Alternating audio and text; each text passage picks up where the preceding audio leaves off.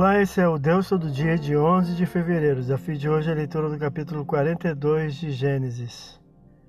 Estando os irmãos de José sem iniciativa para resolver o problema familiar da fome, o pai Jacó sugere comprar cereais no Egito, para onde seguem, versículo 1 a 3, a exceção do caçula Benjamim, a quem proibiu o pai temeroso, versículo 4. Períodos de fome já tinham ocorrido nos tempos de Abraão e Isaac, Agora Jacó e seus filhos são submetidos à carestia. Então cumpre-se o primeiro dos sonhos de José, tido treze anos antes, dos quais recorda, versículo 9. Vieram seus irmãos, prostrando-se diante dele como governador, sem identificá-lo, embora ele os tenha reconhecido, versículo 6 a 8. Os egípcios tratavam com cortesia os forasteiros, mas eram pouco tolerantes aos espiões.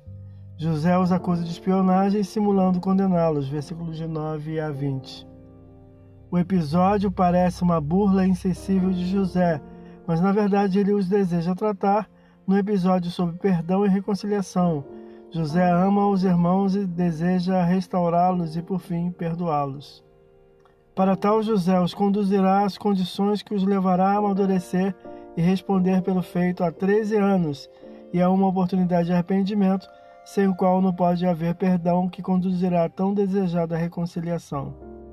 José cautelosa e sabiamente sonda os irmãos por suas respostas e ações e deseja saber se 1. Um, os irmãos que o desprezaram e odiavam apenas o temem ou o amam sinceramente. 2. O que fizeram com ele, o irmão caçula, apenas levava em conta seu ódio enciumado não se portando com as emoções de seu pai idoso Jacó, ao saber da falsa perda do filho amado. 3. Seriam cuidadosos, não ciumentos e amorosos com o irmão caçula Benjamim, como não foram com ele José. 4. Ao serem tratados na mesma medida em que mediram a José, sendo expulsos à força da terra e tratados como impostores, sendo presos, recebendo o tratamento que dispensaram a José, teriam despertado em sua memória seus maus feitos, oportunizando o livramento da culpa por arrependimento. Versículo 21. Os irmãos se identificaram como compradores de alimentos, filhos de um mesmo homem de Canaã, um grupo de doze irmãos, argumentando que o caçula ficara com o pai e o outro não vivia. Este era José, que no pensamento deles estaria morto.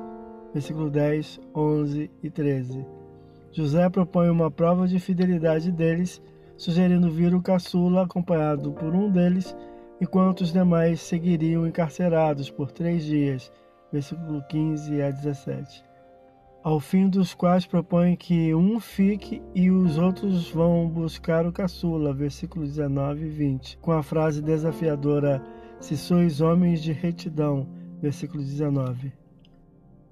José parece com a estratégia provocar a lembrança do malfadado feito que lhes manchava o caráter e atribulava a memória. Foram tidos como culpados, sendo absolutamente inocentes? José também. Foram enviados para longe por causa dos irmãos? Também José. São submetidos em situação aflitiva por conta do pai em relação ao amado caçula? José igualmente.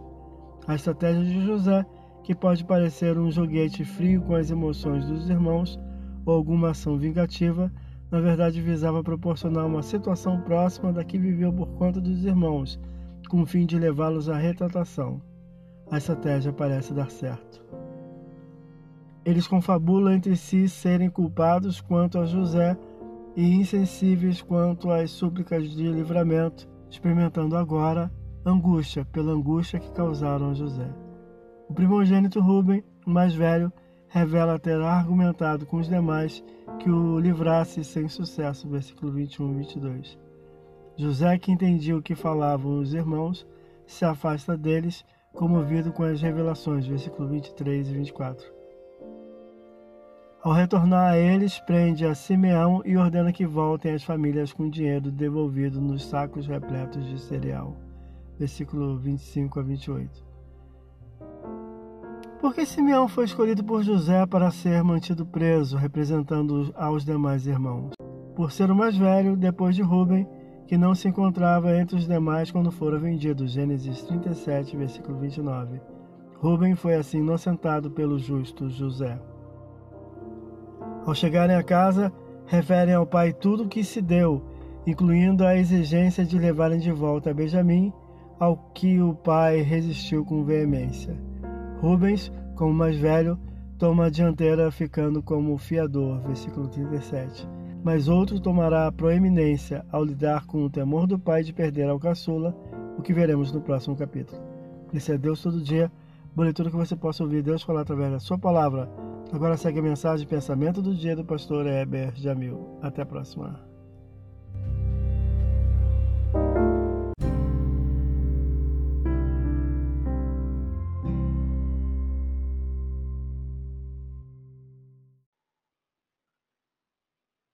Pensamento do dia.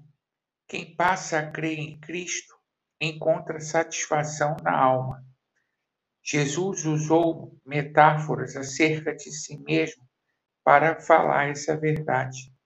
Como, por exemplo, ele se apresentou como o pão e a água da vida. Afinal, ele é resposta para o vazio essencial do homem.